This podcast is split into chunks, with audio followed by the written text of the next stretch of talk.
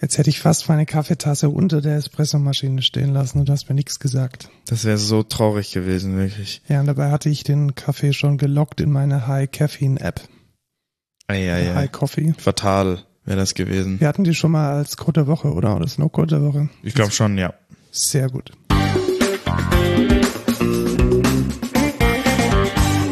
Hallo und willkommen zur 70. Folge Code Culture Podcast. Wir sind back in the town. Ich bin der Lukas. Und ich bin der Markus und wir erzählen fast jede Woche von den neuesten News aus der Technik und Dinge, die uns interessieren als Entwickler bei der Excentra GmbH. Fast jede Woche, weil wir haben jetzt zwei Wochen ausfallen lassen. Das ist echt. Ähm, Ja, ich weiß, ihr habt alle geweint. also beim ersten Mal war ja ich schuld. Ja, und beim zweiten war ich schuld. Und jetzt sind wir wieder da. Das Genau. ist schon mal gut. Und warum, welche Schuld wir auf uns geladen haben, können wir jetzt gleich mit dem Feedback und Rückblick erzählen. Genau. Äh, ich war nämlich im Apple Store. Das war Ja, genau. der, Für zwei. Wochen. Für zwei Wochen, genau, Ja, einfach so ja. dort kampiert. Nee, ich habe tatsächlich äh, bin mit einem Kumpel hin, der sich eine Apple Watch kaufen will. Und ich habe die Zeit genutzt, um den M1 Pro, also das MacBook Pro mit dem M1-Prozessor mir mal anzuschauen und mal auf Herz und Nieren zumindest so zu testen, wie man's wie man's im Laden machen kann. Und welchen Anwendungsfall kannst du dir denn vorstellen, den man im Laden rekonstruieren kann? Keine Ahnung. Ja, genau, das, so ging es mir auch. Genauso ging es mir auch. Also wie kann ich jetzt feststellen, wie geil dieser Prozessor ist, weil da ist ja nichts drauf. Ja. Ich habe es trotzdem geschafft und zwar habe ich Logic geladen und dann gibt es tatsächlich auf diesem Demo-Rechner die kompletten Source-Dateien von dem Song von Billie Eilish. Oh, okay, krass. Tatsächlich auch so, dass äh, nicht alles gebounced ist, sondern dass wirklich äh, VST-Instrumente, Plugins und Effekte mitlaufen. Und das war schon mal ein guter, ein guter Start. Also da mal Play gedrückt, sichergestellt, dass die ganzen Audio-Unit-Instrumente mitlaufen. Und was hätte man da noch tun können, um noch ein bisschen mehr Load zu erzeugen? Final Cut öffnen und da Ah. das 4K-Projekt aufmachen und parallel einen 4K-Film in Realtime schneiden, während Logic einen Billie Eilish-Song abspielt. Okay, krass. Das ging alles. Hat Äh, geklappt, ohne Probleme. okay, heftig. Also auch dieses äh, 4K war noch komplett in Echtzeit. Also ich konnte da jetzt ähm, ja Transitions drüberlegen oder Filter draufschmeißen und es hat alles in Echtzeit gerendert. Also es war Heftig. unglaublich.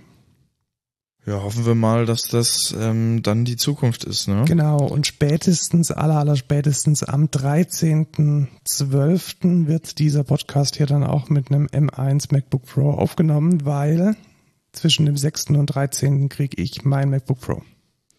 Was machst du denn mit deinem alten MacBook? Das werde ich jetzt wahrscheinlich ein Jahr lang parallel betreiben müssen, weil ganz viele von den VST-Plugins, die ich verwende, noch nicht kompatibel sind. Also noch gar nicht gehen, nicht mal mit Rosetta. Das ist natürlich auch doof. Unter anderem Massive X, also der Synth Synthesizer von Native Instruments und Raum. Also ich glaube, ich habe keinen einzigen Track, in dem ich äh, Raum nicht verwende. Ja. Das ist schon ein bisschen traurig. Very, very sad. In Naja. der Tat, in der Tat. Aber dafür hast du geile Performance dann auf dem neuen. Ja, hoffe ich doch. Hoffe ich. Ja, also ich schau mal, wie es sich entwickelt. Ich denke, lange wird es nicht mehr dauern, bis dann auch die letzten, die letzten Pro-Softwares M1 sprechen. Genau. Wollen wir mal mit einem mit einem Bericht von dir weitermachen? Du warst krank und hast nicht getanzt. Genau. Ich war tatsächlich jetzt zweimal krank. Ähm, ich war vor drei Wochen einmal krank. Ähm, für so das Ende der Woche. Und dann war ich nochmal krank. Jetzt vor einer Woche. Und ja, ich muss sagen, äh, dieses komplett isoliert sein und kein, kein Kontakt mit anderen Menschen und irgendwie Maske tragen, härtet einen nicht ab, sondern äh, lässt einen nur das Genau, da kommt unausweichliche Ziel äh, des, der, der Verdammnis der Erkrankungen ähm, nur weiter hinauszögern. Weil ja, ich war zweimal relativ, ja, nicht, ich würde jetzt nicht sagen heftig krank, aber erkältet halt einfach. Genau, du hattest so die, die, die Alltagsgrippe. Genau, aber Sagen- kein Corona. Kein ja. Corona, genau, dein PCR war negativ und das ist auch ein Grund, warum wir nicht aufnehmen konnten, weil du krank im Bett lagst. Genau. Ja. Und ich auch nicht wusste, ob ich ähm, vielleicht Corona habe oder vielleicht auch nicht. Und dann wärst du fast gesund geworden und hättest tanzen können auf der Open Stage in Ingolstadt. Ja, tatsächlich. Ähm, das wäre gestern gewesen, am 20. Heute ist übrigens der 21. November, äh, just FYI. Und das wurde aber leider abgesagt, weil es ja jetzt strengere Corona-Auflagen gibt, weil die Inzidenz noch nie so hoch war wie jetzt.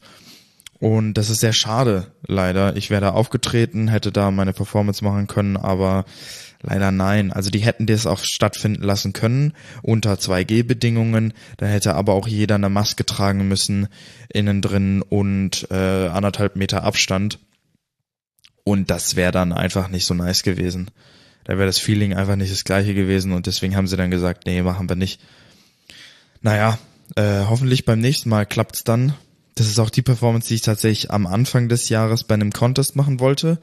Also auch von den gleichen Leuten, die das gehostet haben. Ähm, KDCB heißen die.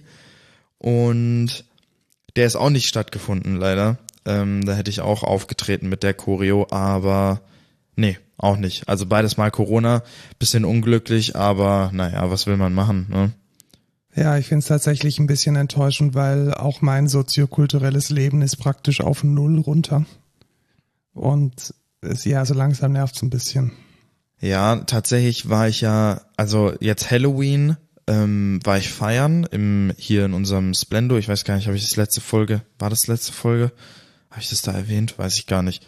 Vielleicht. Ähm, auf jeden Fall ähm, war ich da im Splendor und dann waren wir die, Vol die Woche darauf auch nochmal irgendwie feiern. Äh, ich war dann nochmal feiern und ähm, dann war die Inzidenz auf einmal wieder so hoch. Das heißt, ich habe gerade irgendwie angefangen, wieder ganz normal irgendwie feiern zu gehen und dann äh, wieder Corona. Naja. Ja, genau, genauso ging's mir ja auch. Also ich war ja jetzt dann im ersten Novemberwochenende, das war der Grund, warum der erste Podcast ausgefallen ist in Holland, auf dem Brainstorm Festival. Das ist ein Metal-Konzert. Und ja, auch das war so genau in dem Tal, bevor jetzt die Welle kam, da konnte man dann so irgendwie das Ding noch stattfinden lassen mit begrenzten Besucherzahlen und das muss ich Holland hoch anrechnen. Die meinen, die, also die nehmen das mit der Kontrolle des 2G beziehungsweise 3G Nachweises echt ernst. Also man kam in diese gesamte Innenstadt nur rein über eine Polizeisperre und davor war jemand von der Stadt, der sowohl deinen Personalausweis als auch komplett die Legitimität deines Impfpasses kontrolliert hat. Und das war dann doch nochmal ein ganz anderes Kaliber als hier in Deutschland, wo man mit viel Glück jemanden findet, der noch ein bisschen rumwischt und schaut, ob es ein Screenshot ist und dann vielleicht noch ein Geburtsdatum kontrolliert. Also das war schon ein Eye-Opener, aber dann halt überhaupt keine Masken. Und wo es jetzt hingeführt hat, wissen wir selbst. Also auch in Holland ist jetzt gerade die Inzidenz jenseits von Gut und Böse. Obwohl das aber auch ähm, sich, glaube ich, überall verschärft hat tatsächlich. Also in der Disco, die, in der ich dann war, am, also vor zwei Wochen, glaube ich, war das. Selbes Wochenende. Äh, genau, selbes Wochenende. Da haben die auch am Eingang mit der Kopfcheck-App mein Kopfpass-Zertifikat gecheckt und haben daneben den Ausweis gehalten und verglichen. Ähm, das war Sehr das gut. erste Mal, dass das bei mir gemacht wurde und ja, hat au- auch gut funktioniert. Und ich glaube, das sollte man hier an der Stelle vielleicht nochmal sagen. Es gibt eine separate App, die nennt sich CoffCheck. Also nicht CoffPass, sondern CoffCheck von demselben Anbieter, nämlich hier, glaube ich, RKI. Und damit kann man äh, die Zertifikate extrem einfach checken. Das funktioniert in Echtzeit auf eurem Handy, ohne dass eine Internetverbindung notwendig ist. Und wenn ihr in der Gastro arbeitet, wenn ihr irgendwo Einlasskontrollen macht, das sind ja meistens irgendwie so dann doch eher so die Mindestlohn-Ecke. Nehmt im Notfall euer privates Handy, alles Ja. ist besser, als da irgendwie ein bisschen rumzuscrollen und zu schauen, ob da irgendjemand einen komischen Screenshot hat. Also die Infrastruktur, die steht, die soll verwendet werden und macht dazu die Personalausweiskontrolle. Anders geht's halt nicht. Ja, habe ich jetzt letztens auch in einem Restaurant hier im Pfaffenhofen gesehen, da haben die auch mit Ausweis gecheckt. Zwar nicht mit der Kauf-Check-App, aber mit Ausweis daneben gehalten, finde ich auch gut. Also so soll's sein. Ähm, gegen die Impfgegner würde ich behaupten, die irgendwelche Impfausweise fälschen, äh, sollen die schön äh, sich dann aus den Restaurants ja, ähm, und wer, wer da so ein bisschen einen Überblick möchte über die aktuelle Gesetzgebung in die, dem Bereich, weil geben wir es zu, es ist wirklich sehr diffizil. Also ich check's auch nicht mehr, ohne dass es mir jemand erklärt. Weil es gibt Bundesrecht, es gibt Länderrecht, es gibt Gesetze, es gibt äh, Verwaltungsvorschriften. Das ist alles äh, sehr diffizil, das herauszufinden. Wer da allerdings einen sehr guten Überblick gibt, ist die Lage der Nation. Ähm, ich glaube, definitiv ein sehr bekannter Podcast in Deutschland. Wenn man sich den einmal die Woche reinpfeift, ist man eigentlich, was die Gesetzgebung bezüglich Corona betrifft, immer up to date. Ja. Was ich zu dem Festival in Holland jetzt vielleicht noch sagen kann, ist, dass ich da die Sony Alpha 7 III ausprobiert habe, beziehungsweise ein Kumpel von mir. Und wie ja, war's? Das, das Ding überzeugt, das muss man definitiv sagen. Ja, ich habe die Bilder ja auch schon gesehen und ich muss sagen, sieht echt super aus. Und die Kamera ist eigentlich auch relativ gut zu bedienen. Ja, tatsächlich. Also wir haben sie ja dann danach mit ein bisschen YouTube-Tutorial äh, mal so versucht zu verstehen. Und ja, ich denke, die Konzepte sind bei Nikon, Canon und Sony alle gleich kaputt beziehungsweise gleich gut. Ich habe aber so das Gefühl, dass die Sony Alpha insbesondere was die Geschwindigkeit vom Autofokus und was die äh, die Lichtempfindlichkeit betrifft, dass das Ding echt super gut funktioniert. Und das war gerade in so einem dunklen Club, in dem jetzt nicht so viel Licht ist, war das Gold wert. Ja, wir haben leider die, die, die Wiederauferstehung von Xavier Machine verpasst, dieser legendären Gothic Metal Band, die zum ersten Mal seit 20 Jahren wieder, also fotografisch verpasst. Wir, haben, wir hatten den Kamera da noch nicht dabei. Und wer davon mehr hören möchte, was so der musikalische Teil von dem Festival war, dem sei mein zweiter Podcast empfohlen, das der Blast of Eternity Podcast, der auch auf Prodigy und auf allen Plattformen zu hören ist. Ist in den Show Notes verlinkt. Ist dann in den Show Notes verlinkt. Genau, dann mache ich einfach weiter, ja, oder? Mach mal, ja, genau. Ähm, und zwar kommen wir zum Rant der Woche. Normalerweise ist der am Ende, aber wir machen den einfach jetzt.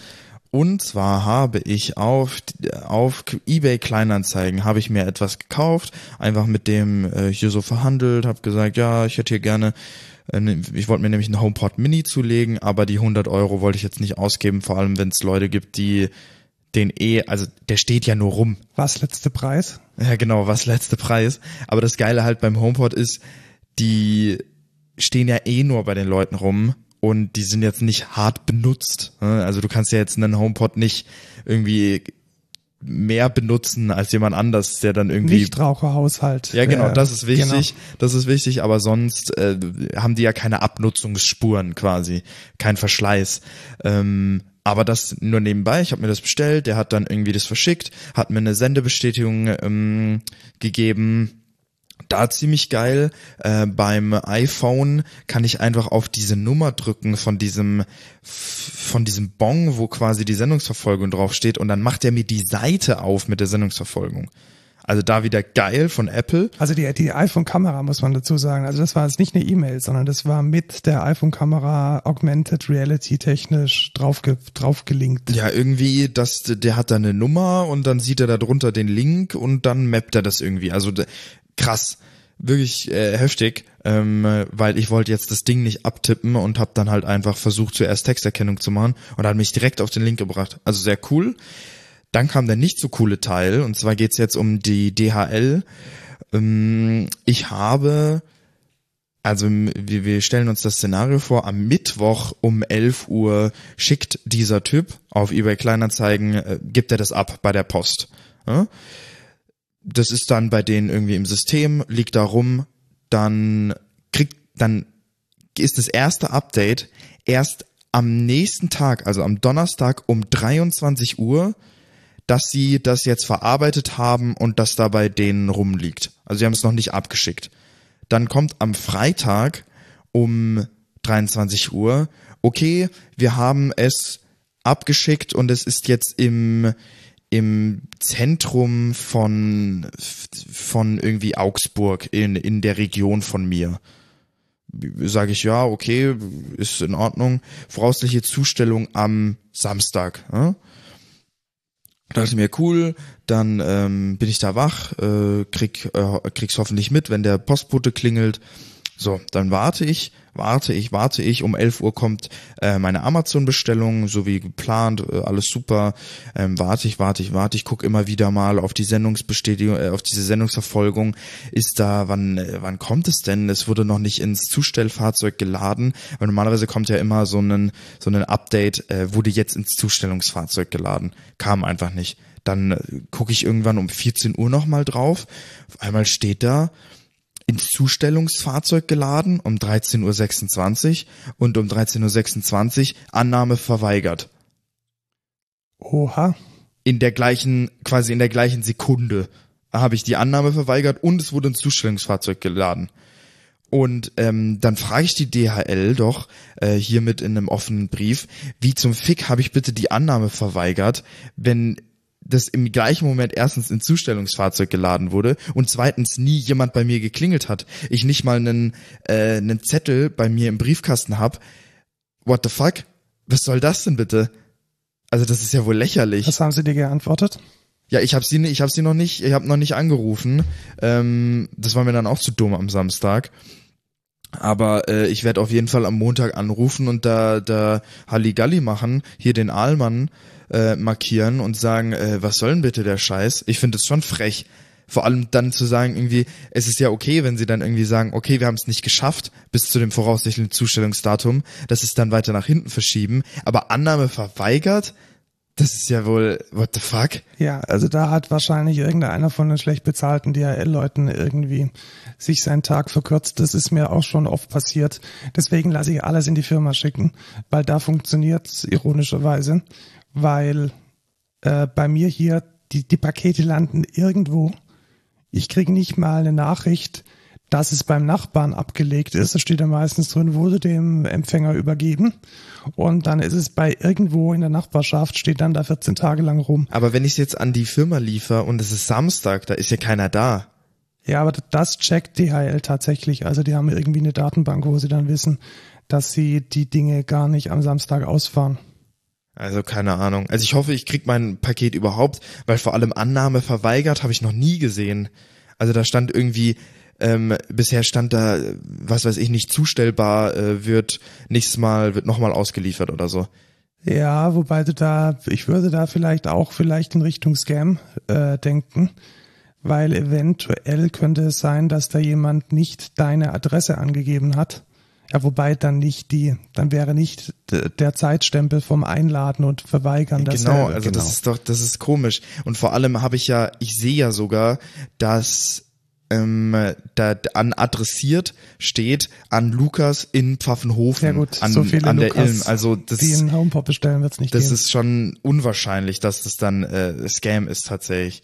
Ich werde da auf jeden Fall mal anrufen und dann mal einen, ähm, den Allmann, den, den Allmann spielen und dann bin ich natürlich sehr gespannt, wie sich der HomePod macht, vor allem im Vergleich zu dem Echo. Ja, das auf jeden Fall. Ich habe es bewusst nicht das Wake Word gesagt, sonst geht hier Halligalle los. Ja. Wir hatten heute beim Frühstück schon wunderschöne Kinderlieder statt Pianomusik. Also es kann nur besser werden. Ja, das auf jeden Wobei Fall. die Playlist echt geil war. Es hat angefangen mit Alfredo Dokus Quack. Dann kam aus dem Dschungelbuch. Ja. Und es ging dann sofort weiter mit dem Titelsong von Speedy Gonzales. Also ich hatte meinen Spaß. Ich nicht. Äh, ich wollte einfach nur irgendwelche ruhige Musik hören und dann kam dann diese Kacke. Naja. Apropos nicht Spaß machen, was macht nicht Spaß, äh, die Steuer zu machen? Also ich bin auch ähm, jemand, der seine Steuer, kann man sagen, prokrastiniert, wenn ich jetzt gerade so, gerade so mit 2019 fertig geworden bin, wahrscheinlich schon, oder? Ja. Ja, also es macht es nicht so mega viel Spaß, aber ich habe jetzt mal tatsächlich relativ professionell für meine Buchhaltung von 2019 Numbers verwendet und ich muss echt sagen, das Ding ist tausendmal besser als Excel. Also ich arbeite ja im Beruf quasi täglich mit Excel. Und wenn man mal den Schmerz lange genug erlebt hat, den man mit Excel Tag ein und Tag aus erfährt, dann ist Numbers eine so unglaubliche Genugtuung.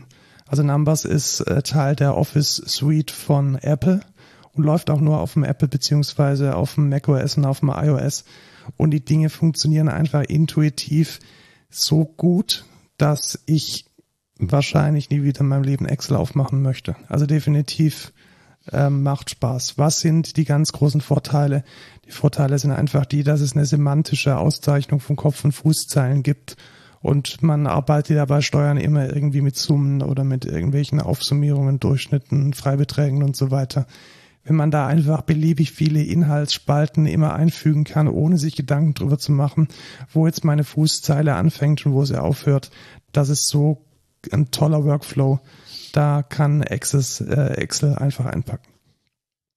Ja. Nutzt du Excel oder Numbers? Ich benutze gar nichts. Du machst keine Steuer. Genau. Schade. Ja, sollte ich aber mal. Solltest du tun, tatsächlich. Muss ich mir mal angucken. Ja. Dann äh, bin ich wieder dran. Du bist dran, genau, weil du hast jetzt, ähm, also Numbers ist super und auch super ist Trommelwirbel. Home Assistant. Sehr gut. Und zwar habe ich mein Smart Home Setup ein bisschen umstrukturiert. Ich habe nämlich einen Freund von uns beiden ähm, gefragt, was denn so seine Empfehlung ist, was Smart Home Systeme angeht. Ich habe ja sogar schon mal, glaube ich, als Code der Woche ähm, IO Broker genommen. Äh, das möchte ich jetzt hiermit offiziell zurückziehen und ähm, Home Assistant empfehlen, weil IO Broker ich weiß nicht, ich habe damit echt viele Probleme gehabt. Irgendwelche Adapter, die nicht funktionieren, irgendwie äh, Sachen, die ich dann mega kompliziert konfigurieren muss und was weiß ich. Ich habe dann testweise mal einen Docker-Container mit äh, Home Assistant aufgesetzt und der hat direkt alles erkannt, alle Geräte, die bei mir sind. Die Adapter ging mega easy, alles mega einfach gepaart und direkt alles als Gerät dort vorhanden mit einem schicken Dashboard und mit einer HomeKit-Integration, ähm, die dann wirklich mit einem Knopfdruck all deine Geräte mit rüber shift in HomeKit die nicht schon in HomeKit sind und es ist wirklich mega, mega angenehm. Ich hatte bloß ein paar Probleme, was mein Internet angeht, äh, in der Fritzbox und DNS-Server. Äh, ich hoffe, ich kann das heute fixen. Ähm, und irgendwie gab es bei dem einen Image, was ich benutzt hatte, äh, einen Time-Mismatch. Habe ich ein neueres genommen, das ging dann irgendwie, da weiß ich auch nicht, woran das lag. Auch ganz komisch. Also ich habe es mir jetzt ja gerade vorhin, als du es erwähnt hast, auch nochmal ähm, auch noch mal äh, angeschaut, zumindest jetzt mal die Webseite, sieht schon erstmal ziemlich low-levelig aus. Also ich glaube, man kommt da auch mit wenig Programmieraufwand dahin, wo man hingehen möchte. Und Auf jeden Fall. Und für eine Open Source Software ist es echt hübsch. Tatsächlich, also benutzt diese Lovelace UI, ähm, so Material Design mäßig und wirklich, also bei IO Broker musste ich wirklich richtig viel frickeln, richtig viel so, oh, was ist das jetzt hier? Ähm, die UI von IO Broker sieht echt verdammt hässlich aus und in Home Assistant geht es halt alles deutlich einfacher und vor allem gibt's da auch mehr Integrationen und Add-ons, ähm, finde ich einfach irgendwie nicer. Ich habe irgendwie das Gefühl, dass Home Assistant nicht nur eine Heimautomationslösung sein möchte, sondern so generell so ein zentraler Hub in deinem Zuhause. Also zum Beispiel, dass es ein Pi-Hole oder ein AdGuard gibt als Plugin. Genau. Dass das Ding auch die HCP macht. Also ich denke, das kann ein bisschen mehr als jetzt nur Heimautomation. Ja, das ist quasi so ein Managementsystem für dein ganzes Zuhause, ähm, dein Home-Server quasi, der dir alles verwaltet und das finde ich schon ziemlich nice. Genau. Ja, sehr spannend. Ich habe es mir auch mal auf meine To-Do-Liste gepackt und werde es vielleicht mal in dem weihnachtlichen Urlaub mir mal zu Gemüte führen. Ja. Ich war auf einem Meetup endlich mal wieder. Das wäre tatsächlich mein erstes Meetup gewesen in Persona. Dann gingen aber die Inzidenzzahlen nach oben und ich habe beschlossen, dem Meetup ähm, remote beizuwohnen, weil es parallel auch in Zoom übertragen wurde. Und es ging um Kafka. Und ich muss echt sagen, das war sehr gut. Es war ähm, in München. Es haben sich dann allerdings trotzdem recht viele internationale Gäste mit eingewählt. Und ich habe tatsächlich sehr gut verstanden, wie die Streams bei Kafka funktionieren. Also in der Lage zu sein, Daten nicht schreiben oder fertige Daten haben zu müssen, sondern praktisch on the fly auf einem Stream irgendwas wegzuschreiben, das ist schon ziemlich geil. Also ja. Beispiele, die da vorgestellt wurden. Stell dir mal vor, du möchtest eine Diebstahlüberwachung äh, haben und du würdest jetzt immer ein Event bekommen, wenn ein Artikel äh, inventarisiert wird, wenn ein Artikel den Laden verlässt über den RFID und wenn ein Artikel bezahlt wird.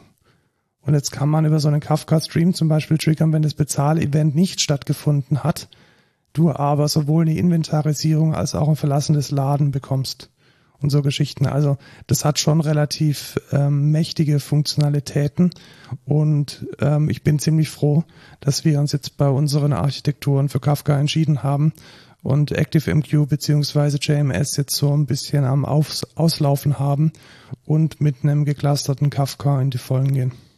Ja, denke ich auch. Also ich muss auch sagen, das System ist schon ziemlich nice.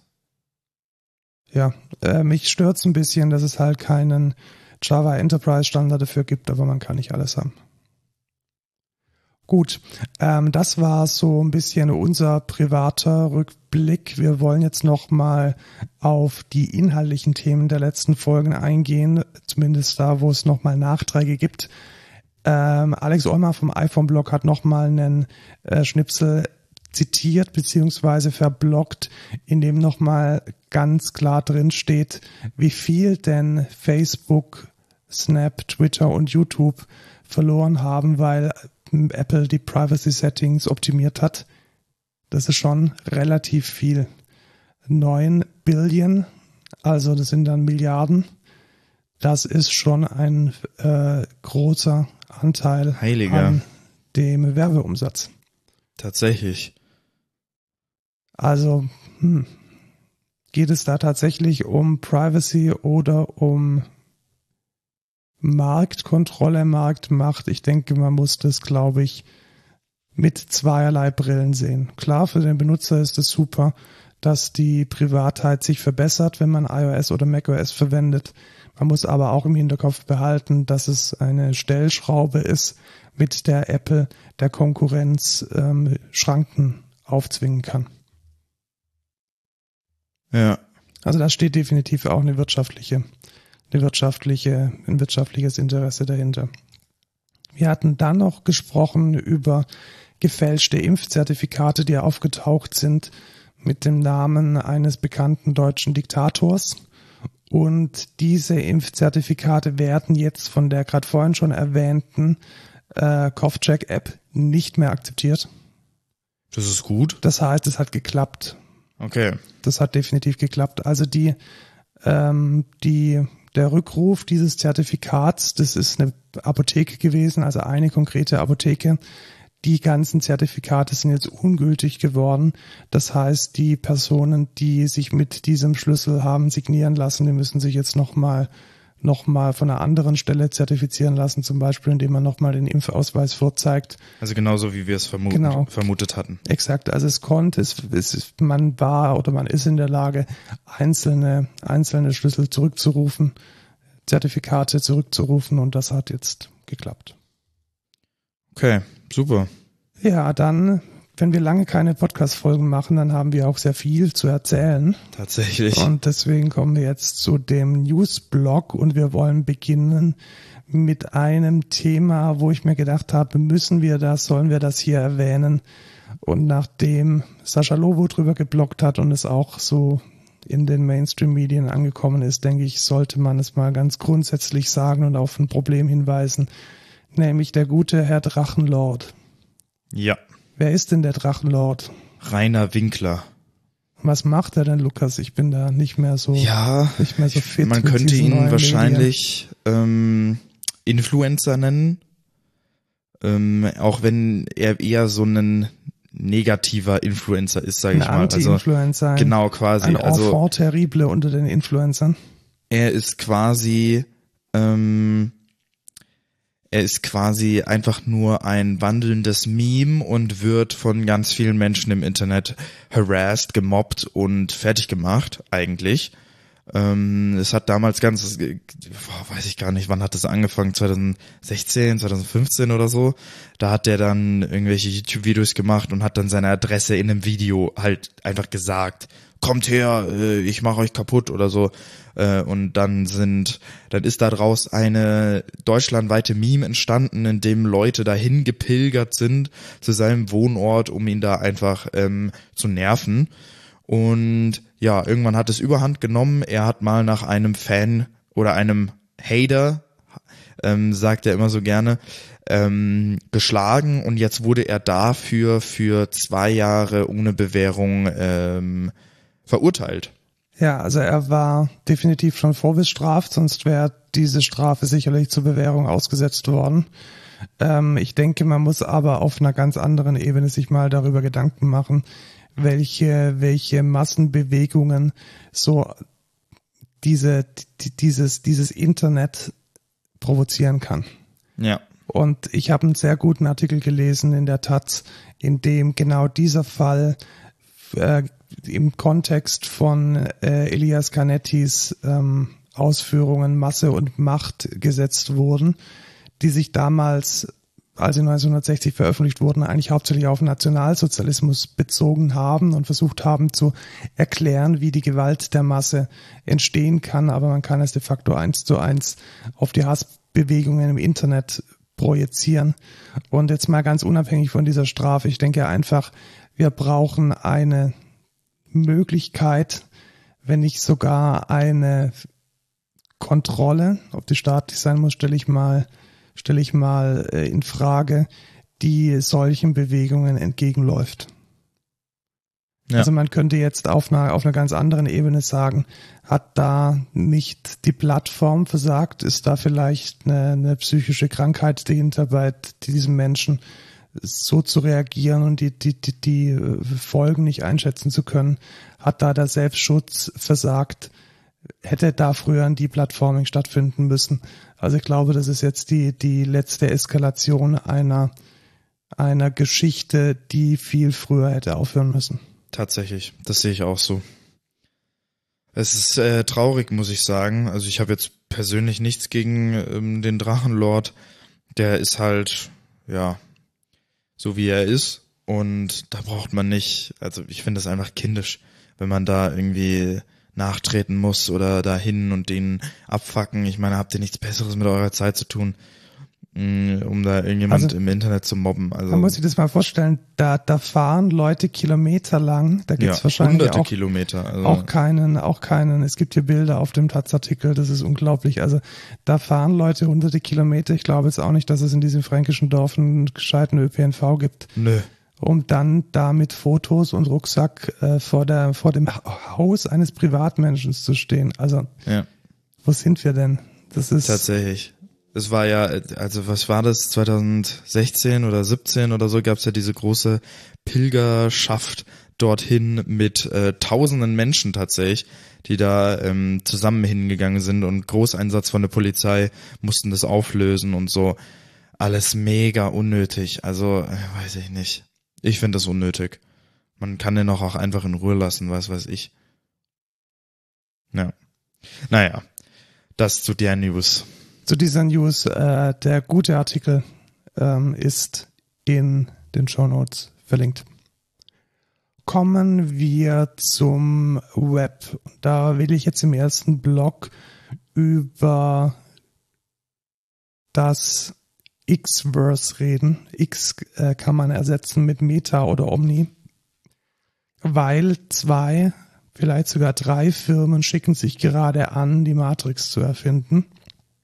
Ja. Und die erste ist äh, Facebook, beziehungsweise so heißen sie nicht mehr, sondern Meta. Meta.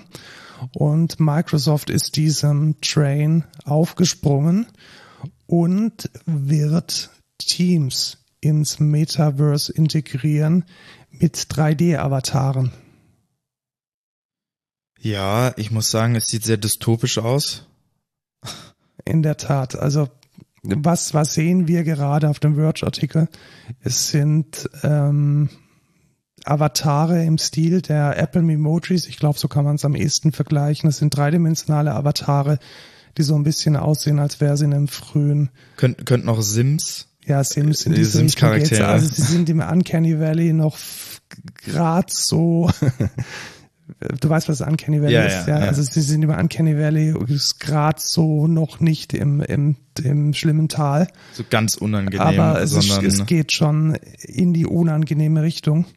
Und ähm, lassen wir das mal so stehen. Ich möchte das nämlich gleich in den Kontext einer zweiten Plattform bringen, nämlich definitiv rechts vom Uncanny Valley ist Nvidia Omniverse. Das geht gerade in unserer Bubble ziemlich steil. Also mit unserer Bubble meine ich Manufacturing und Automotive. Das ist eine Plattform von Nvidia, die in einem ersten Schritt komplett offen ist, im Gegensatz zum Metaverse von äh, Mark Zuckerberg und, und Meta über die Universal Scene Description. Und diese Plattform setzt ganz, ganz stark auf Fotorealismus. Also ich weiß nicht, Lukas, ob du dir die Videos angeschaut hast, Nee. aber man kann den Avataren bis, bis auf den Quadratzentimeter auf die Haut zoomen und sieht dann einzelne Bartstoppeln. Okay. Auf dieser Ebene befindet sich Das, das klingt krass natürlich. Omniverse und ganz, ganz, ganz schlimme Dinge. Zum Beispiel, also aus meiner Sicht schlimme Dinge, aus der Sicht von Nvidia vielleicht gute Dinge. Die Bewegungen des Avatars werden aus der Stimme abgeleitet. Nein. Ja, das heißt, ein Algorithmus entscheidet, wahrscheinlich aufgrund einer trainierten KI, anhand deiner Stimmbewegung, anhand der antizipierten Emotion deiner Stimme, wie deine Körpersprache sich in den dreidimensionalen Raum übersetzt. Da würde ich mich ja die ganze Zeit so aufregen. Weißt du? Vielleicht. Jetzt, jetzt stelle ich mal die Frage, du jetzt als durchaus temperamentvoller Mensch, Ja. möchtest du rüberkommen wie ein aggressiver Schläger? Ja. Vor allem in Business Meetings. Gibt es Ich bin vielleicht, der Ein Einschüchterungsfaktor, weißt du? wenn, wenn man jetzt eine KI da drauf wirft und diese KI einem trainierten Modell zugrunde liegt, ist es dann so, dass die Bewegungen von weiblich gelesenen Teilnehmern eher emotional sind? Oh, wow, wow, wow. Ist es vielleicht so, dass die von eher da männlich, wir, verstehst du? da, da kommen wir, ja, schwierige, schwierige. In eine ganz, ja, ganz, ganz schwierige Ecke landet man da. Ja. Ist es so, dass eine, eine, eine, die Stimme eines, eines älteren Mannes, dass die besonders sachlich und, und seriös hinterlegt wird? Nee, nee, nee, der kann sich nicht bewegen. das wäre geil. oh Mann, ja, da kommt man natürlich in schwierige Gefilde, Also, sag ich mal. Ich bin wirklich kein großer Freund davon, unnö- unnötig die Dinge schwarz zu malen, aber wir sind so langsam, die, die großen Konzerne beginnen, äh, sich diesem, diesem Matrix Aber ich verstehe es natürlich. Also, die, die brauchen ja dann keine Kamera. Äh? Ja, vor allem hat man halt auch keine Kamera per Default erstmal oder vor allem in einem gemischten Meeting hast du halt nicht jeden, der irgendwie rumsteht oder irgendwelche Dinge tut. Und ich finde es aber allein schon diese, ich verlinke das vielleicht auch gleich nochmal, es gibt einen sehr guten Artikel über, über Online-Avatare und was das mit, mit der Wahrnehmung macht. Wir, wir lassen unser äußeres Erscheinungsbild algorithmisch verändern und definieren. Also in diesem, dieser Schritt, der hier geshowcased wird, ist nicht der erste Schritt, nicht der zweite Schritt, es ist schon der zehnte Schritt, dass wir die Wahrnehmung unserer selbst aus der Hand geben. Und ich finde, das ist ganz, ganz gefährlich. Also wenn ein Algorithmus bestimmt, Wie du dich verhältst. genau, so ist es. Ja. Also der Algorithmus ist ein Filter, der dein Verhalten interpretiert und verändert, Oder auch maskiert. maskiert, Ja. ähm, in eine andere Richtung lenkt, Ja. weil er, weil dieser Algorithmus aufgrund von Vergangenheitsdaten ge- dir gewisse Dinge unterstellt. Und das finde ich schon Schwierig, ja. sehr, sehr schwierig. Muss man gucken, was, was das zeigt, ne? Wie das. Also schaut euch, schaut euch die Demos an. Ähm, vielleicht verlinke ich auch noch mal den Artikel der Omniverse von Nvidia mit ähm, Metaverse ähm, in, ähm, in, in den Vergleich stellt. Da hat, glaube ich, ja irgendein amerikanischer Sender genau das gemacht. Und ich glaube, das Thema Omniverse wird uns weiterhin beschäftigen hier in diesem Podcast, weil ich werde mir startend äh, nächster Woche mich mal mit der Entwicklungsplattform von Omniverse auseinandersetzen und da dann vielleicht auch die ein oder andere Erfahrung hier in dem Podcast präsentieren können. Ähm, ich bin noch, ich bin überzeugt von der Technik, definitiv. Ich bin aber, ich habe große Angst vor der Rezeption. Also wenn Facebook hier Wahlen verändert, wenn Facebook und Social Medien wissenschaftlich unhaltbaren Nonsens in irgendwelche Querdenkerbewegungen tragen kann, möchte ich nicht wissen, was passiert, wenn die Darstellung und die Rezeption, die Kommunikation, die ich machen kann, nochmal zehn Level an Wirklichkeitsnähe gewinnt. Ja. Schwierig. Schwierig, schwierig überhaupt nicht schwierig ist, Netflix Games vielleicht mal was zum Auflockern. Man kann jetzt Spiele spielen auf Netflix. Hast Aber du das nur verfolgt? auf Android. Ja, nur auf Android, genau.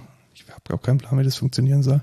Ich habe auch keinen Plan, ob das überhaupt, weiß ich nicht. Also was ich auf jeden Fall verstehe, ist, dass sie, dass sie ihr, ihr, wie, wie nennt sich das? Nicht Enterprise, ihr Franchise. Ihr Franchise, genau, dass sie ihr Franchise damit rein inkorporieren. Ja. Also die Games haben alle irgendwas mit, mit, äh, mit Stranger Things oder mit anderen, ähm, anderen Franchises aus der Netflix-Welt zu tun?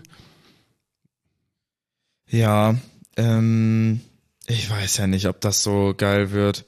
Also vielleicht erstmal, was ist die News? Man kann in gewissen Ländern jetzt als Teil seines Netflix-Abos, sofern man Netflix auf, ähm, auf Android verwendet, Spiele spielen. Handyspiele spielen. Handyspiele spielen, die offensichtlich auch in der Netflix-App mit integriert sind. Ja, es, keine Ahnung. Ein, ich glaube, es ist ein Gimmick. Also ich kann mir nicht vorstellen, auch. dass das in irgendeiner Weise. Oder das ist das next big thing, man weiß es nicht.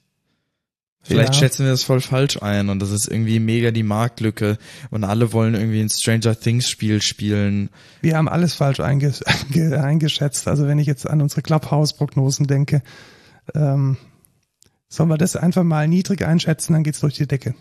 Ja, wahrscheinlich. Genau, also dann, dann lass uns einfach mal sagen, das ist. Nee, aber was haben wir denn bei Clubhouse falsch eingeschätzt? Wir haben gesagt, dass das revolutioniert die Art und Weise, wie soziale Medien funktionieren und kein Schwein redet mehr von Clubhouse. Ja, im, im ersten, äh, im ersten Impuls, aber danach haben wir relativ schnell umgeschwankt mit, ähm, Jetzt macht das einfach jeder und kein juckt es. Wir haben auch mehrere Social Media Plattformen vorgestellt, die Instagram ablösen und nichts ist du passiert. Du hast die vorgestellt, das möchte ich mal kurz sagen. Ich habe die nicht vorgestellt. Ich habe die, ich hab die ins Pad geschrieben und du hast nicht widersprochen. Ja, was soll ich denn widersprechen? Wenn du das vorstellen willst, kannst du gerne machen. Aber dass die Instagram ablösen, das habe ich noch nie gesagt. Also ich, ich committe mich, das geht in die, das geht in die Tonne. In, in drei Monaten rede kein, kein Schwein mehr davon. Ja, weiß ich nicht. Ich glaube auch, es ist ein Gimmick. Aber unsere Prognose war richtig, was die, was technische Details bei ähm, bei Corona anging, was die, was die ähm, äh, die Zertifizierung, äh, da, das, da, ja, genau, da also waren wir bei der sehr Technik akkurat. sind wir gut. Ja, genau, bei der Technik super, sehr, konnten wir sehr gute Prediction machen. Ja, genau, aber ich glaube, wenn so in den Business Value, in den Wirtschaftsbereich gehen, dann sollte man ja, vielleicht eher den, Da sind wir halt auch nicht im Markt drin, ne? Ja, also über technische Details wissen wir halt alles, aber äh, über den Markt, keine Ahnung, vielleicht hat Netflix da mega die Demografie für und das ist irgendwie genau das, was jeder wollte. Keine Ahnung. Aber was wir vielleicht wollen, ist Apple One Premium weil da ist jetzt ab dem 3. November oder seit dem 3. November Apple Fitness Plus mit drin. Genau. Auf Deutsch. Auf Deutsch. Ähm, sollen wir das mal machen? Ja. Heilige. Was? Ach nee, das ist der Familienplan. Wie viel kostet das? Der Familienplan kostet ähm, 30 Euro im Monat. Und wenn wir heiraten, Lukas, dann könnten wir uns das teilen. Äh, ja, nein. Ja, ich glaube auch nicht. Das wäre steuerlich sehr ungünstig. Ja, wo kann ich das denn? Ich möchte das jetzt kaufen hier. Abonnements, Apple One Premium hätte ich hier gerne. Soll ich das jetzt machen? Was kostet es denn für, für eine Einzelperson? Das ist eine gute Frage. Ich suche nämlich gerade danach. Apple One, wo denkst du, kann man das denn kaufen? Ich wüsste jetzt auch keinen. Ja, unter, ähm, das ist eine gute Frage, gell? Das ist schwierig, oder? Ja. Apple One Premium. Ich öffne mal eine neue Seite, dann machen wir Apple One Premium Deutschland. Apple One. So, kostenlos testen. Was Da kostet's doch. danach? F- äh, 15 Euro pro Monat. Das hieße, ja, also ich bezahle momentan 5 Euro für Apple Arcade und irgendwie 3 Euro. Ah, nee, guck mal. Du brauchst ja Premium. Ja, klar, man braucht Premium. Das ist ja, okay, das kostet immer 30 Das Euro. kostet im immer Monat. 30 ja, Euro. Weil die, das ist in den anderen nicht mit drin. Ja, das ist ja scheiße. Das heißt, wir müssten in einer Familie sein und dann teilen wir uns das. Ja, also 30 Euro im Monat ist es mir echt Ja, nicht wert. 30 Euro ist mir das auch nicht wert. What the fuck? Warum gibt's das nur in so einem Überdings? Überwandel. das ist ja, Ja. mega dumm. Das ist genauso dumm wie YouTube Premium. Ja, gut. Also äh, Preis-Leistungs-Verhältnis aus unserer Sicht nicht gegeben. Wir haben es gerade experimentell festgestellt. Und wer sich's gönnen möchte, für 28,95 Euro im Monat kann man sich ähm, Apple Fitness als Teil von Apple One Premium gemeinsam mit Apple Music, Apple TV Plus und Apple Arcade und 2 Terabyte iCloud Speicher shoppen. Uns ist es es nicht wert. Nee. Ähm, jetzt habe ich kurz eine Frage an dich. Machen wir überhaupt noch ein Thema der Woche? Weil wir haben noch so viele News und wir Ach, sind jetzt schon schauen, bei, wir schauen einfach mal auf die Zeit und wenn Okay. wir keinen Bock mehr haben, dann dann kann ich jetzt schon sagen, ich will nicht.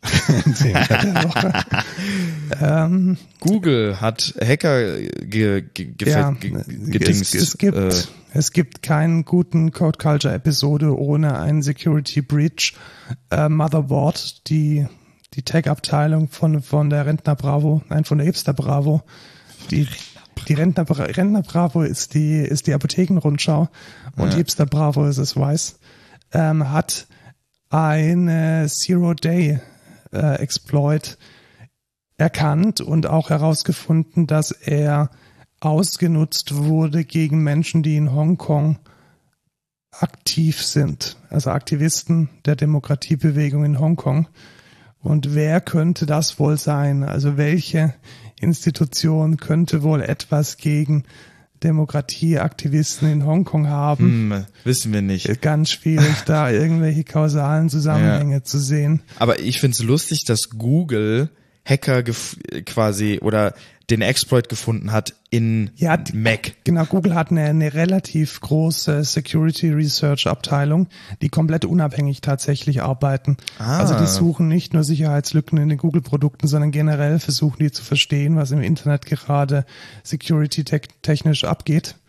Und Krass. man hat in den ähm, in den Quelltext auch Kanji-Zeichen gefunden von dem Exploit-Code, also von der Exploit-Ausnutzung.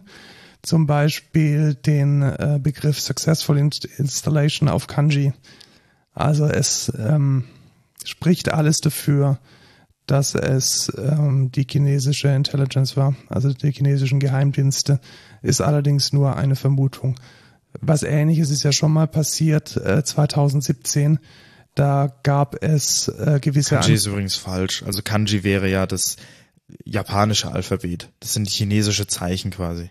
Also hier, hier, stehen sie im, im, im, kannst du mal kurz rüberkommen und schauen, was, was für ein Alphabet das ist, dann Das ist, das ist einfach das chinesische Alphabet. das chinesische Alphabet. Genau, also aber Kanji wäre quasi aus der Sicht von Japan. Wie weil die- Japan okay, benutzen auch quasi die chinesischen Zeichen, aber das heißt dann Kanji als Alphabet. Okay, dann ist das einfach das Genau. chinesische Alphabet. Quasi Mandarin könnte das halt sein. Ja, genau. Sagt Also- man jetzt. Ja, Successful Insta- Insta- Installation hat man als String gefunden mit chinesischen Schriftzeichen, so können wir es. Genau, ähm, so kann man es sagen. Ich wollte nur es richtig stellen. Genau, und dann, ja, also es gab auch schon 2017 ähm, gegen die Uiguren entsprechende Zero-Day-Exploits, die ausgegangen sind äh, von dem chinesischen Aggressor. Ähm, ja, nicht so schön. Ja. Also erstmal ist es nicht schön, dass es immer noch Zero-Day-Exploits äh, gibt ähm, gegen äh, das Mac Operat Operating System. Also muss man auch nochmal sagen, es geht nicht um iOS, es geht um Mac OS, was die Sache jetzt nicht wesentlich besser macht. Nee. Und ähm, auf einer zweiten Ebene ist es nicht cool, wenn große Staaten das verwenden, um gegen demokratische Aktivitäten im Halbausland, noch Ausland, fast Ausland vorzugehen. Schaut euch den Artikel an. Generell ist Motherboard von Weiß ein, eine sehr gute Ergänzung für eure Newsbubble, Da kommen immer mal wieder sehr gute Artikel rum. Manche sind auch echt kacke, die muss man dann geflissentlich äh, ignorieren. Ähm, manchmal sind aber wirklich gute exklusive Artikel darunter. Ja, dann kommen wir zu der Software. Was macht denn da irgendwie die Corona-Meldung in unserem Software-Patch? Ich lösche der Das weiß ich auch nicht. keine Zeit. Ja. Ähm, kommen wir zur Software. Was, was steckt denn hier in meinem USB-Hub drin? Dieses leuchtende Ding, kennst du das? iLog. Ja, das ist ein iLog und daneben ein Eli-Sensor. Ach so, ja. Und äh, der Eli-Sensor ist ein Konzept, welches äh, schon immer scheiße war. Nämlich, Tatsächlich. nämlich, dass eine Software nur dann funktioniert, wenn man einen Hardware-Token, einen Hardware-Dongle in den USB-Port reinsteckt. Da läuft dann irgendwelche Krypto, also klassischerweise wird da ein Private Key drauf sein, der dann das freigeschaltene Kryptogramm macht, what, whatever, wie das auch immer funktioniert. Und der letzte große Verfechter dieser Steinzeit-Technologie hat jetzt die Segel gestrichen und gesagt, wir Steinberg wollen ab Cubase 12 keinen Dongle mehr. Yay. Super. Das ist tatsächlich ziemlich nice. Ähm, ich finde den auch mega dumm. Also es ist einfach unnötige Hardware, äh, die man da mit reinpackt, äh, die einfach alles noch komplizierter macht, die dann zur Hälfte der Zeit nicht funktioniert. Also ich glaube, meiner kam auch direkt kaputt aus der Schachtel. Also dieses Ding, das ist so ein sprödes Kunststoff, du müsstest praktisch dauerhaft mit in Watte betten, damit dieses Ding nicht auf, aufsplittert. Ich habe das jetzt auch schon irgendwie tausendmal mit Tesa ge ge geklebt. Ja. Ich habe auch immer einen, einen USB-C-Adapter dran gebunden, wie du hier siehst, Ja. weil es gibt nichts Schlimmeres, als wenn du irgendwie auf der Bühne stehst und du brauchst einen Cubase für deine Backing-Tracks und es scheitert an dieser Kack-Hardware. Also eine absolute Katastrophe. Und äh, ich bin sehr, sehr froh, dass ähm, der letzte große Verfechter von Hardware-Dongle jetzt die Segel streicht und äh, auf ganz normale Account-Based Licensings umstellt. Ja. Wer jetzt was Neues integriert oder was schon, was es schon gibt, aber jetzt quasi selber auf den Zug aufspringt, ist Apple. Und zwar mit äh, dem Apple Business Essentials. Und zwar gibt's ja diesen Apple Business Manager, mit dem man über, wie heißen die nochmal? Diese Systeme? MDM? Genau, MDM, ähm, mit denen man ja so Firmengeräte managen kann. Zum Beispiel Jamf ist da ja ein, ein Anbieter. Und da macht Apple denen jetzt Konkurrenz mit ihrem eigenen System, welches äh, 2022 äh, im Frühling rauskommen soll. Und ja, sieht ganz interessant aus, ne? Ja, in der Tat, also auch tatsächlich interessant für uns, weil wir ja schon einen ziemlichen Schwarm an Mac-Geräten haben. Ja. Und ich könnte mir schon sehr gut vorstellen, damit gewisse Sicherheitsrichtlinien umzusetzen oder auch mal ganz trivial eine Inventarverwaltung zu machen. Also einfach konkret zu wissen, welcher Rechner gerade bei welchem Mitarbeiter ist. Wir haben jetzt auch, ich habe letztens in, in unser BI-System geschaut, ich glaube, wir haben 26 Mitarbeiter. Das heißt, es fliegen irgendwie so 24 Apple-Geräte rum. Ja. Und die alle irgendwie, hat da jeder die Firewall drauf? Ist da die Festplatte verschlüsselt? Welche Apps werden wie verwendet? Das ist, also wir wollen niemandem den Root-Access wegnehmen, das muss man vielleicht auch nochmal sagen, das will eigentlich keine Softwarefirma. Aber man muss einfach so ein Grundsetup äh, bereitstellen. Das wirst du wahrscheinlich genauso wie ich wertschätzen, dass man nicht jedem Ja. Mitarbeiter in die Tastatur diktieren muss, wie man jetzt das VPN richtig einrichtet. Ja, und auch wie man das Terminal richtig einrichtet und dann nicht irgendwie seine eigene äh, Suppe braut, ähm, finde ich schon nice. Denkst du, sowas kann man damit machen? Also, dass man Ja. mit Bruges ein paar Pakete irgendwie vorsieht? Also das kann oder- Jamf jetzt ja schon. Kann jetzt schon Jams, okay. ähm, das, also ich denke, dass dieses Apple Business Essentials hat ja dann die tiefste Integration, die man sich eigentlich vorstellen kann, ähm, weil es ja von Apple direkt kommt. Ja, wobei man da halt auch sagen muss, dass Apple natürlich zum Beispiel jetzt nicht so einfach sagen kann, Brew ist unser offizieller, Man Ja, unser stimmt. offizieller Package Manager, wobei Jamf das natürlich sagen kann. Ja, aber Jamf macht es tatsächlich auch nicht so, sondern die haben einfach die Möglichkeit, Skripte ähm, Ja, okay, anzulegen man und da dann kann dann- man halt einfach ein, ein Shell-Skript ausführen im Terminal und dann installiert er dir das halt. Deswegen wenn solange es diese Funktionalität gibt, äh, denke ich, funktioniert da alles. Und dann wäre es halt geil, weil dann brauche ich nicht irgendwie zehn Stunden da, ja nicht zehn Stunden. Ich sitze da halt eine Stunde vor dem Rechner, muss dann irgendwie, was weiß ich, den äh, wipen, neu aufsetzen, da das Setup drauf machen. Das ist halt schon immer Zeit, die einem dann flöten geht. Und wenn das Ja, alles genau, automatisiert werden es, kann, Gibt es ein langes Onboarding-Dokument, wo der Mitarbeiter selber dann noch den ganzen Quatsch Ja. von VPN und Terminal und Java-Version einrichten muss. Also alleine schon eine funktionierende Umgebung von Git, Maven und Java, da, da kommt ja selbst ich als CTO irgendwie aus dem Tritt. Äh, Irgendwie, es gibt Adopt OpenJDK Ja. nicht mehr, das heißt es Adoptium, aber das Paket heißt Temurin. ja, und dann macht Also, das mal bei jedem genau, Rechner. Macht, ne? sag, also, sorg mal dafür, dass jeder Mitarbeiter jetzt checkt, wie man jetzt seine Java-Binaries bekommt. Ja. Das ist einfach eine Katastrophe. Das ist echt schlimm. Und da ist so ein System natürlich mega geil. Also hoffen wir mal, dass es nice ist. Ähm, ja. Ja, ich glaube, das geht in die richtige Richtung und definitiv auch in die richtige Richtung geht, dass Apple jetzt, das war eine riesige News, ich verstehe, ich finde es eigentlich selbstverständlich, aber erzähle ich erstmal, worum es geht. Apple hat angekündigt, dass es ab 2022 letzten Endes einen Store gibt, in dem man Originalersatzteile für iPhones kaufen kann.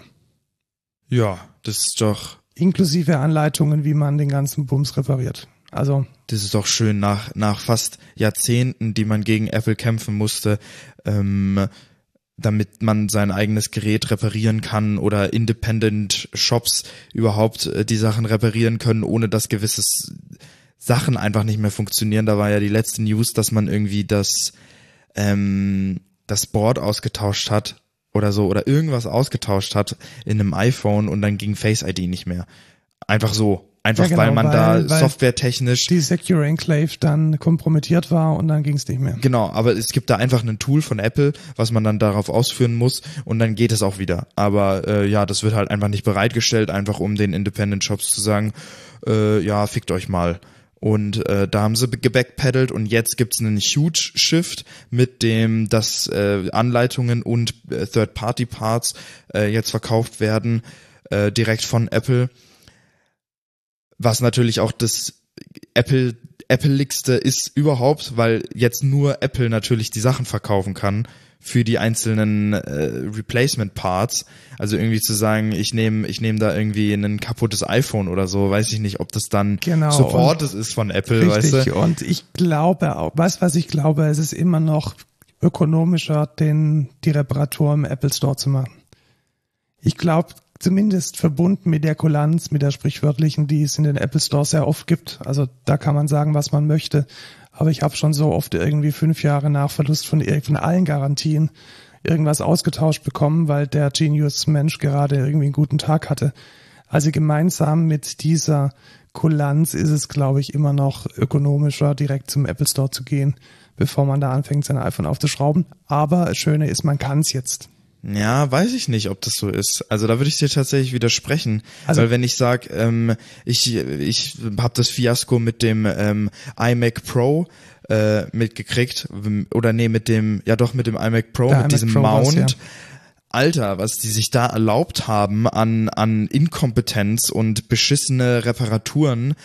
Also sorry, die haben, die haben Geräte, die funktioniert haben, wo dieses, diese Schraube abgebrochen ist, noch weiter beschädigt, als sie eh schon waren und Klar, haben das die- einfach dem Kunden wiedergegeben. Die, die Ausnahmen von Es ist halt, ja, es gibt halt beide Seiten und ich finde, diese, diese Choice überhaupt zu haben, sollte selbstverständlich sein und dass Apple sich so lange rausgenommen hat, zu sagen, wir verhindern das so best, so gut wie es geht, ist eine Frechheit, eine absolute Frechheit. Und vor allem, sie hatten jetzt auch eine, eine, eine Waffe an ihren Kopf gerichtet, weil sie nämlich noch einen äh, Gerichtsverfahren am Laufen hatten und haben das jetzt nur gemacht, weil sie quasi dazu gezwungen waren, ähm, dieses Third-Party-Repair zu erlauben.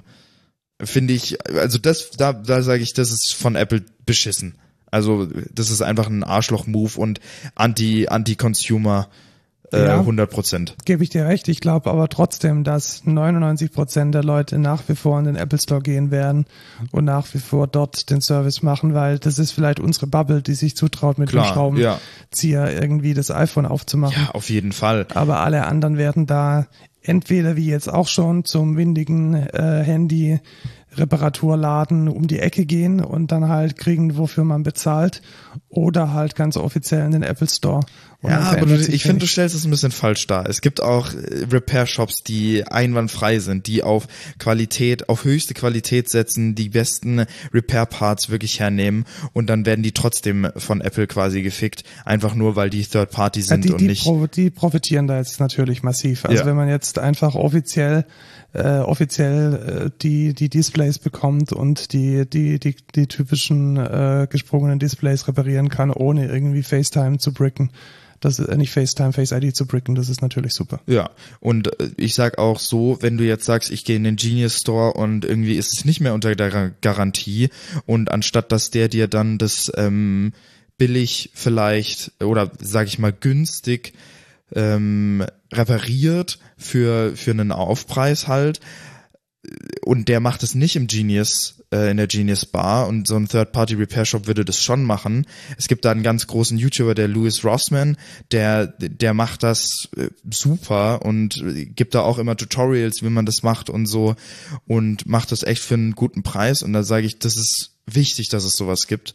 Und da bin ich froh, dass es, dass das jetzt auf jeden Fall mal ein richtiger Schritt ist. Ja, definitiv. Also der Konsument hat gewonnen und wenn es nur bedeutet, dass es einfach eine eine preisliche Konkurrenz gegenüber den, was weiß ich, 200 Euro Display-Repair-Kosten von Apple gibt, Ja, weil man eben an, einem, an einer anderen Stelle dieselben Bauteile zu einem günstigeren Preis verbaut bekommt. Dann der letzte, das war eigentlich eher eine Hardware-News. Äh, Wir, wir springen jetzt ein bisschen. Es gibt nämlich noch eine schöne Software-News äh, von dem nächsten Big Thing, das kein Big Thing wird, weil wir den Markt falsch einschätzen. Ich wollte es auch schon sagen. Nein, den Pony Me- Messenger. Äh, Mindful Messaging, also achtsames äh, Nachrichten verschicken. Ganz einfach. Der Messenger liefert dir die Nachrichten nur einmal am Tag. Also er liefert sie dir nur einmal am Tag. Ja, ähm, das Problem ist, das habe ich schon. Indem ich einfach ein iPhone habe auf der neuesten iOS-Version mit ähm, Nachrichtenübersichten. Auch, weil, für, auch für WhatsApp. ja, Okay. ich pack Okay. das, ich habe WhatsApp da mit drin. Ich krieg WhatsApp-Nachrichten erst um 18 Uhr und dann gucke ich mir die Nachrichten davon an. Finde Genau, ich. also wenn man das nicht hat und wenn man das eingebaut haben möchte in seinem Messenger, dann kann man den Pony Messenger verwenden. ja, ich glaube, das ist keine. Ich glaube es auch nicht, weil Äh. also mit welchem Argument möchte man denn äh, Menschen auf Pony bringen? Hey, ich finde eigentlich die Kommunikation mit dir so scheiße, dass ich sie nur einmal am Genau. Tag haben möchte. Lass uns doch bitte auf den Pony Messenger umstellen. Ja, ich denk, ich denk nicht, dass das. Und irritiert es dich nicht auch massiv, dass das Logo von Pony ein riesiger Hengst ist? Ja, stimmt, stimmt. Ja, es ist kein Pony, sondern eher ein Horse. Ja. Ja. Naja. Ja, ich finde das jetzt nicht so krass. Ähm, aber Also- sehr krass ist die nächste, letzte News, oder? Die letzte News, ja, die ist super. Äh, wir haben ja äh, vor geraumer Zeit darüber gesprochen, dass äh, der quasi der Referenzhersteller für Kopfhörer Biodynamic seine DT-Serie erneuert hat. Und das ist jetzt schon krass, was jetzt rausgekommen ist, weil die Technologie aus der DT-Serie wurde jetzt in ein Gaming-Headset gepackt. Unglaublich. Und der Preis ist echt super. Echt? Wie viel Ja, kostet's? tatsächlich. Also der Straßenpreis liegt bei 129 Euro. Das ist ja voll und solide. Ja, mega. Also äh, was kriegt man dafür? Man kriegt letzten Endes die äh, die DT ähm, Qualität mit einem, ja, man kann schon sagen, mit einem bisschen moderneren Gehäuse. Also es ist entweder schwarz oder weiß.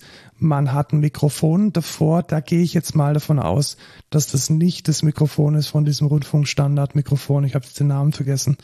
Äh, ich glaube, es wird wahrscheinlich ein bisschen weniger sein, weil sonst wären die Materialkosten zu hoch. Allerdings sagen die ersten Testberichte, also auch von Musikmagazinen, ich bin jetzt hier auf der Lamar, sagen, das ist super. Und das Beste ist, es hat halt eine Soundkarte mit integriert. Also das Ding kann Ja, man per okay. USB anschließen, kann man per USB anschließen, Das ist nice. wenn man es möchte. Ja. Aber für Gamer ist es ja auch ein valider Use Case. Ne? Genau. Ja, finde ich cool. Ich werde es mir nicht holen. Ja, aber ich glaube, wenn man, wenn man ein Headset haben möchte fürs Gaming, es ist auch geschlossen. Das finde ich auch immer, ja, ne. Damit man die Mutter nicht hört, wenn sie einen anschreit. Ja, ich find's halt, ja ein bisschen, ein bisschen unangenehm beim Tragen. Deswegen mische ich ja auch immer mit halb, halb geschlossenen. Ich finde es voll okay. Echt? Ja, geschlossene finde ich besser als äh, halboffene. Der tut's jetzt nicht irgendwie, also du hast einen geschlossenen gerade auf.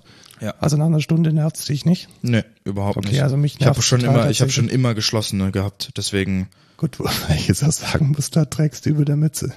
Ja, okay, das ist jetzt natürlich äh, schlechter Use Case, aber zu Hause habe ich auch einen geschlossenen und Okay, also den habe ich für wirklich. mehrere Stunden auf. Wirklich massiv. Ich habe hier einen AKG äh, aufsitzen, der, den ich absichtlich abgeschlossen gekauft habe, weil also spätestens nach anderthalb Stunden Mischen geht mir das sowas von auf dem Zeiger bei einem geschlossenen, dass ich eine Pause brauche und das brauche ich mit dem halbgeschlossenen nicht. Okay, machen wir jetzt noch? Das Thema der Woche. Komm, wollen wir es durchziehen?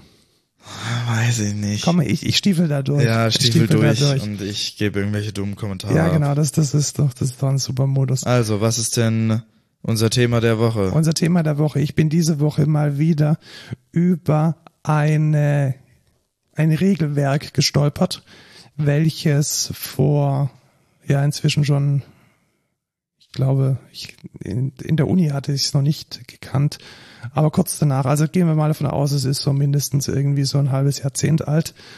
Und das sind zwölf Faktoren, zwölf Regeln für gute Software as a Service, also für gute, ich lasse jetzt mal das Wort Micro weg, für gute ähm, Software, die in die serviceorientiert arbeitet. Aha.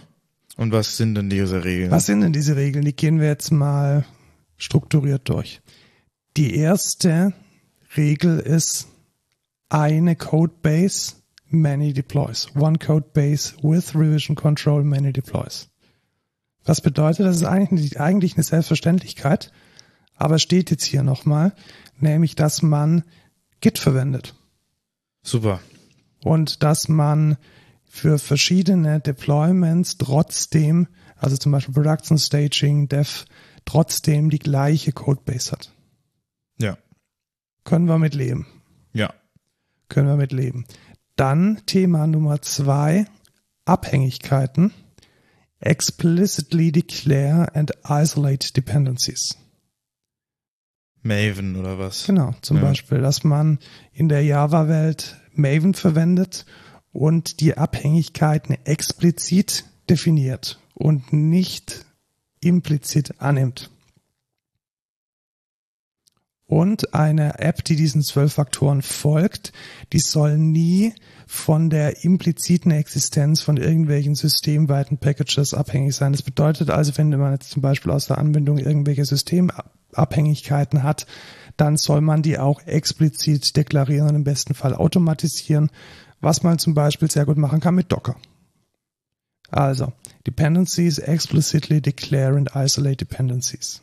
Und das nächste ist auch ganz gut mit Docker. Das nächste geht auch mega gut mit Docker, nämlich, dass man das Config, also die Konfiguration im Environment speichert. Das heißt, es ist im Bestfall so, dass das Environment weiß, was das Environment ist und nicht der Code. Also ganz konkret, Config-Dateien sollen als Environmental Vari Variables, also als Env-Variablen vom System bereitgestellt werden und in der Anwendung nur verwendet werden. Das geht mit Docker auch super gut. Ja. Und haben wir eigentlich immer auch mehr im Einsatz. Und ich muss auch echt sagen, dass man äh, inzwischen ist, sind die Anwendungen, die Frameworks ja so weit, dass sie so eine Abstraktion von den Config-Values haben, dass es egal ist, woher sie kommen. Also man kann ja zum Beispiel bei einer Quarkus-App oder auch bei einer Spring Boot-App sowohl im ClassPath, außerhalb vom ClassPath als Environment-Variable definieren und man greift dann de facto nur noch auf die, auf den Konfigurationskey zu und es ist scheißegal, woher er kommt. So, das nächste verstehe ich nicht. Das nächste verstehst du nicht. Ähm, treat backing services as attached resources. Das heißt, dass man im besten Fall, wenn eine Aha. Verstehe. Ja, ich, vers ich versuche den, ich versuche das deutsche Wording zu finden. Die, du sollst die, auf eine, ich, ich sag's mal so, auf einen generischen Standard gehen, so dass es, so dass du unabhängig von der tatsächlichen Implementierung bist. Sowas wie JDBC. Ja, oder sowas wie, ähm, wie äh, OAuth oder sowas wie Amazon S3. Aha, okay. Das heißt, eine, du, du sollst in der Lage sein, die Ressource möglichst flexibel auch austauschen, austauschen ja. zu können, wenn du lokal bist, um zu testen oder wenn du dann in Production von einem Third-Party-Service abhängig bist. Also das soll als eine angebundene Ressource betrachtet werden, vielleicht im Gegensatz zu, ich habe es komplett abhängig embedded. Ja. Verstehe.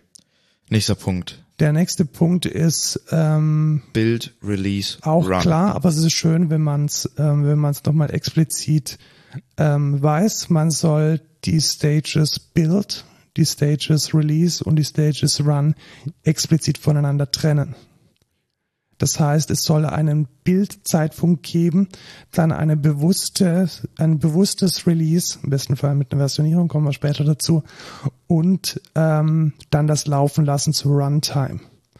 Ähm, kann man das mit Java überhaupt anders machen? Nein, geht nicht. Aber mit Python könntest du das tun. Aha. Also du könntest ja jetzt mit Python oder mit einem PHP-Skript direkt auf den Production-Server gehen und da einen Fix machen. Ja. Und das würde dann aber diesen Build-Release-Run ähm, Prinzip widersprechen, weil du hast nicht gebaut, du hast nicht released, sondern du hast in der laufenden Umgebung irgendwas hingefrickelt. Ja. Nächster Schritt. Processes. Processes. Ähm, da ist es eigentlich wichtig, also ich würde diesen Teil tatsächlich nicht Processes nennen, sondern Stateless nennen. Ja. Das ist es nämlich.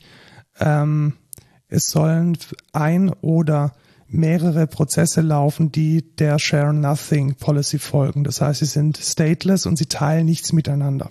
Ist ja quasi der Cloud Native Gedanke. Genau, das ist der Cloud Native Gedanke. Das heißt, zum Beispiel, wenn du einen Request beantwortest, dann muss in dem Request immer der komplette Kontext mit da sein, weil du keine Möglichkeit hast, diesen Kontext zum Beispiel über einen Session Scope mit anderen Prozessen oder mit anderen Teilen deiner Anwendung zu teilen. Also 12-Factor Processes are stateless and share nothing. Also letzten Endes die Statelessness, die sich in den Cloud Native Apps ähm, durchgesetzt hat. Nächster ist Port Binding. Genau. Ein Service soll nur an einen Port binden und wer dann diesen Port wohin auch immer übersetzt, das soll dem Environment überlassen sein. Was bedeutet es in der Praxis? Das heißt, die Applikation ist komplett self-contained. Das ist auch wichtig. Das heißt, sie muss erstmal in der Lage sein, einen HTTP-Port überhaupt zu binden. Was wäre da das Anti-Pattern dazu? Äh, der Application Server. Also bei einem Application Server hättet, wäre die Applikation nicht self-contained. Das heißt, sie kann erstmal gar nichts. Die braucht irgendjemanden, der die Surflet API bereitstellt.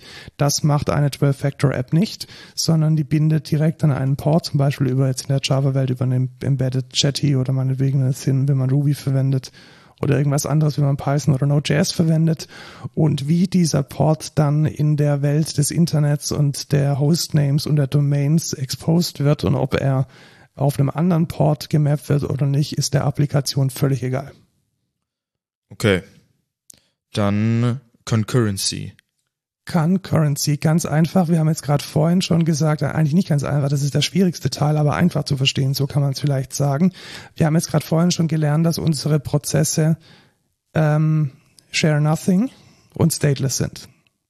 Und jetzt ist es so, dass wenn wir mehr, wenn wir eine bessere Anwendung haben wollen, die mehr ähm, Outcome hat, die mehr Business Value erzeugt, dann muss ich das skalieren können, indem ich die Prozesse skaliere. Also wenn jetzt meine Anwendung mehr Performance braucht, kann ich einfach sagen, ich mh, mm, starte Vielleicht, mehrere Prozesse. Ja, nee, mehr Performance braucht es schon einen Schritt zu, zu spät, glaube ich, wenn, wenn jetzt rauskommt, dass deine Anwendung zu langsam ist, dass die Requests zu langsam abgearbeitet werden. Ja, das meine ich ja. Genau. Ja. Okay, dann sollst du das Problem lösen können, indem du mehr Prozesse deiner Anwendung startest. Also Skalierbarkeit. Genau, Skalierbarkeit. Also eigentlich vielleicht auch eine falsche Überschrift. Ja. Also Wir, ich finde Processes und Concurrency finde ich dumm. Genau. Äh, also Ja, das eine wäre stateless und das andere ist äh, scalable. Genau, also die Workload soll über das Process-Modell, das wir gerade vorhin schon behandelt haben, über Concurrency, so heißt die Überschrift, erfolgen. Disposability ist das nächste. Ja, ganz einfach. Äh, ich würde das auch nicht Disposability, sondern äh, ja, Leichtigkeit oder Ja, wahrscheinlich. Disposability heißt Wegwerfbarkeit. Ich finde es so, so defensiv, weil es meint eigentlich auch, dass deine Anbindung schnell starten soll und einfach stoppen. Das heißt, dein Service soll in dem Bruchteil von einer Sekunde da sein und dann auch wieder äh, stoppen können, ohne dass irgendwie dein ganzes System in Mitleidenschaft gezogen wird. Also diese, ähm, Das will ich sehen, dass ein Service in einem Bruchteil einer Sekunde äh, startet. im Bestfall. ja, also Aber ja, es ist eigentlich auch wieder halt stateless und dass du halt keinen großen, keine große Bootzeit brauchst für Genau, den weil Service. wir können halt nicht äh, gescheit skalieren über dieses horizontale, äh, wir skalieren über die Prozesse-Modell, das wir gerade eben hatten, wenn es ewig dauert, die Dinger runterzufahren und wenn es ewig dauert, die Dinger hochzufahren. Also da steht jetzt hier in dem, in dem 12-Factor-Code, beziehungsweise in dem 12-Factor-Text, dass es sich um ein few seconds handelt, also wenige Sekunden. Nächster Punkt ist Dev and Prod Parity. Ja, äh, was sehr, sehr oft passiert, ist, dass ähm, die äh, dass das De Development Environment ganz, ganz, ganz, ganz, ganz, ganz anders ist als da, wo man später drauf laufen wird. Das heißt, vielleicht habe ich lokal ein SQLite und macOS und ich habe auf dem äh, Production Server ein Linux mit einer PostgreSQL und einem Apache davor. Und das soll man vermeiden. Das heißt, die Parität, also die, ja, die Parität, das, das Gleichsein zwischen Development und den Staging-Instanzen dazwischen soll so groß sein, wie es nur geht. Und das ist auch ein Grund, warum sich zum Beispiel Quarkus dafür entschieden hat, eben nicht die Tests gegen HSQL-DB laufen zu lassen, sondern gegen die Originaldatenbank über Testcontainers. Genau. Und das heißt zum Beispiel auch, dass wenn man ein Testsystem hat, ähm, in, wo man vielleicht Docker Compose verwendet und ein Produktivsystem, wo man Kubernetes verwendet, das ist eigentlich nicht so gut. Man sollte auf beiden Kubernetes verwenden, um so nah wie möglich am echten Szenario dran sein zu können. Genau, da hat man dann vielleicht ein Minikube bei sich lokal, damit man so nah wie es nur geht an der Realität hängt. Genau. Wobei schon mal überhaupt einen Docker-Container zu verwenden, ist schon mal ein Schritt besser, Ja. als es irgendwie das native PostgreSQL von deiner, von deinem Schuh oder von deinem, was weiß ich was, das, was irgendwie vor drei Jahren mal über eine Setup-Exex installiert wurde, das ist dann äh, das totale Anti-Pattern. Nächster Punkt ist Logs. Ja. Ähm, Logs, man kann es auch übersetzen, diesen Teil in Logs sind keine Dateien, sondern Logs sind ein Output-Stream. Und wie der verarbeitet wird, das ist den geneigten Ops-Menschen überlassen. Was bedeutet das konkret? Log halt auf std-out. Ja. Es ist unglaublich, wie äh, wenig das doch neu für mich ist. Das ist äh, echt Ja, man krass. muss jetzt aber äh, auch sagen, das Ding ist auch schon relativ alt und wir haben dich ja gut ausgebildet, beziehungsweise du Ja. hast dich gut ausgebildet. Das ist halt, also eigentlich ist es der Cloud Native Gedanke.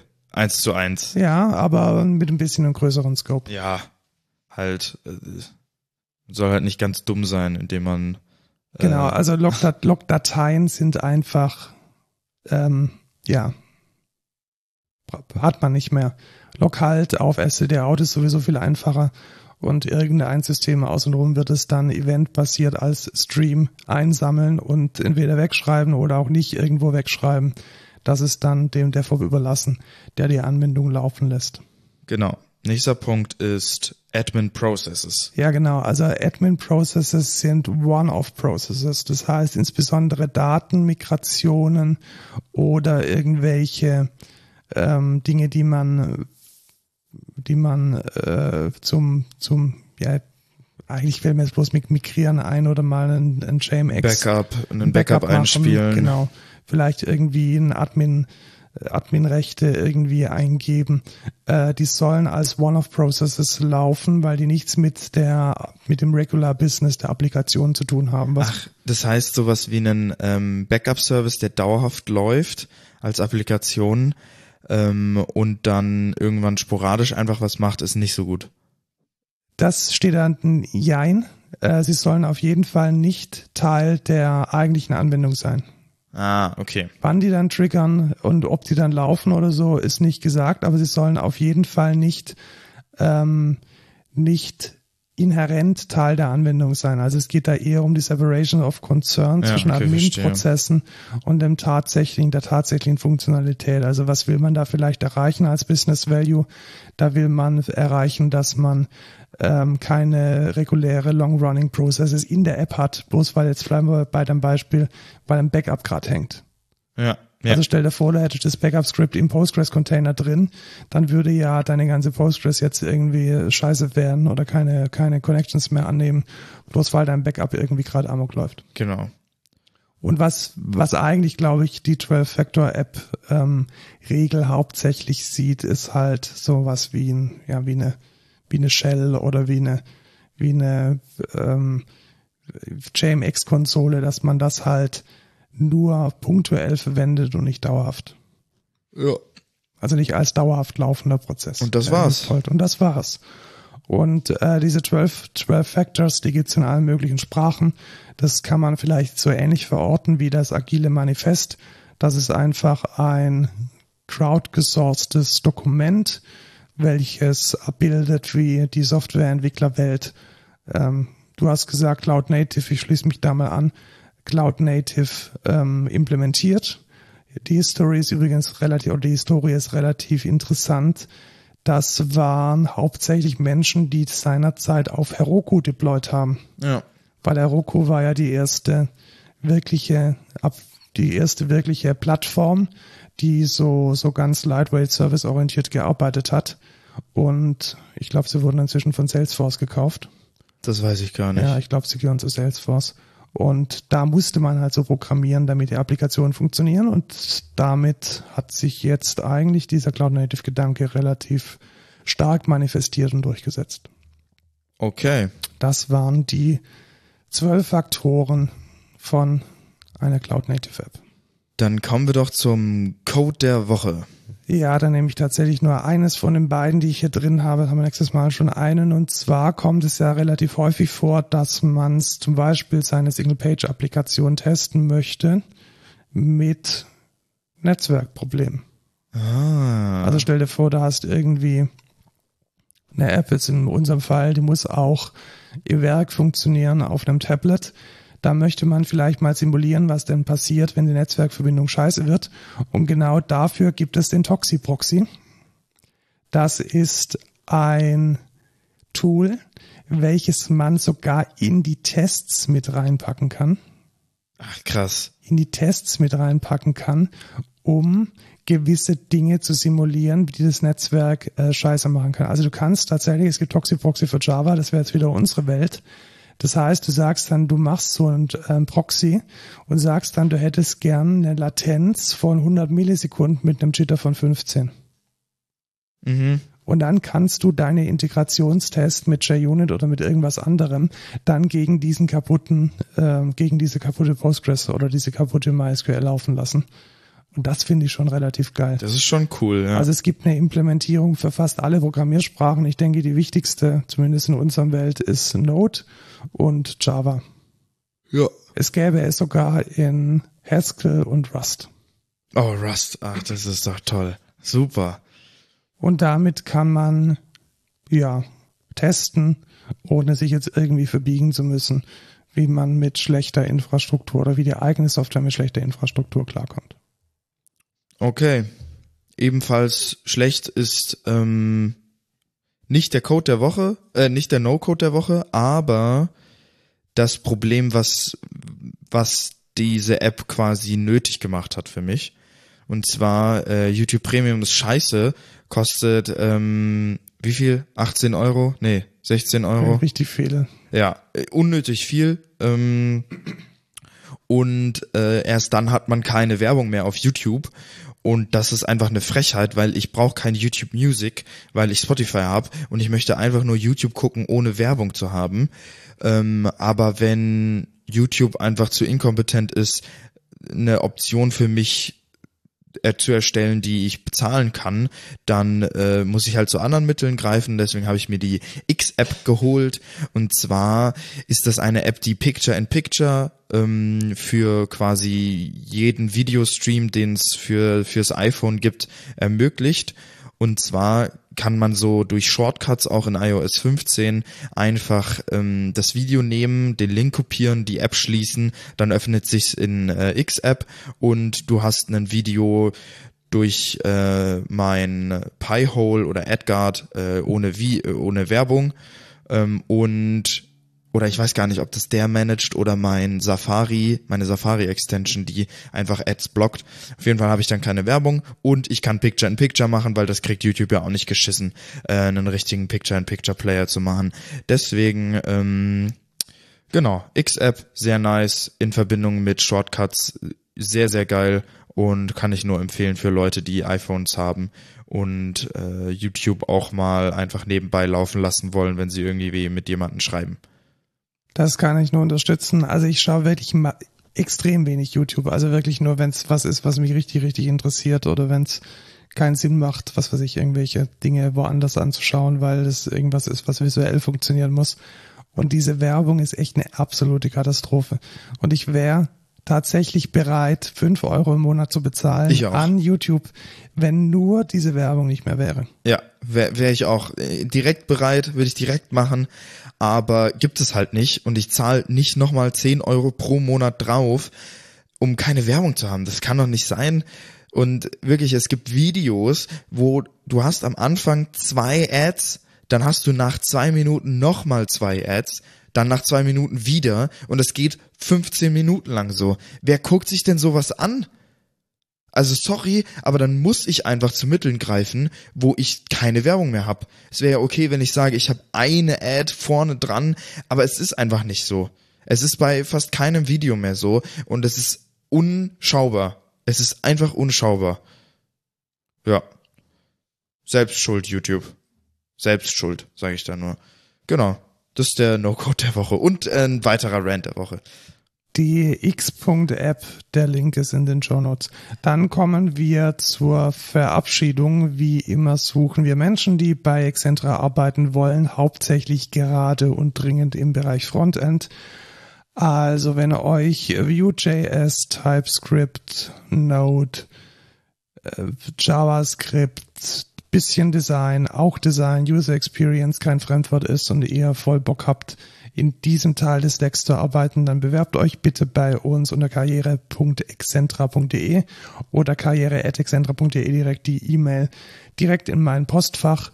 Ansonsten kann man uns folgen auf Twitter at codeculturepod, auf Instagram at excentra irgendwas. Ihr findet uns. Tschüss, Lukas. Ciao, Markus.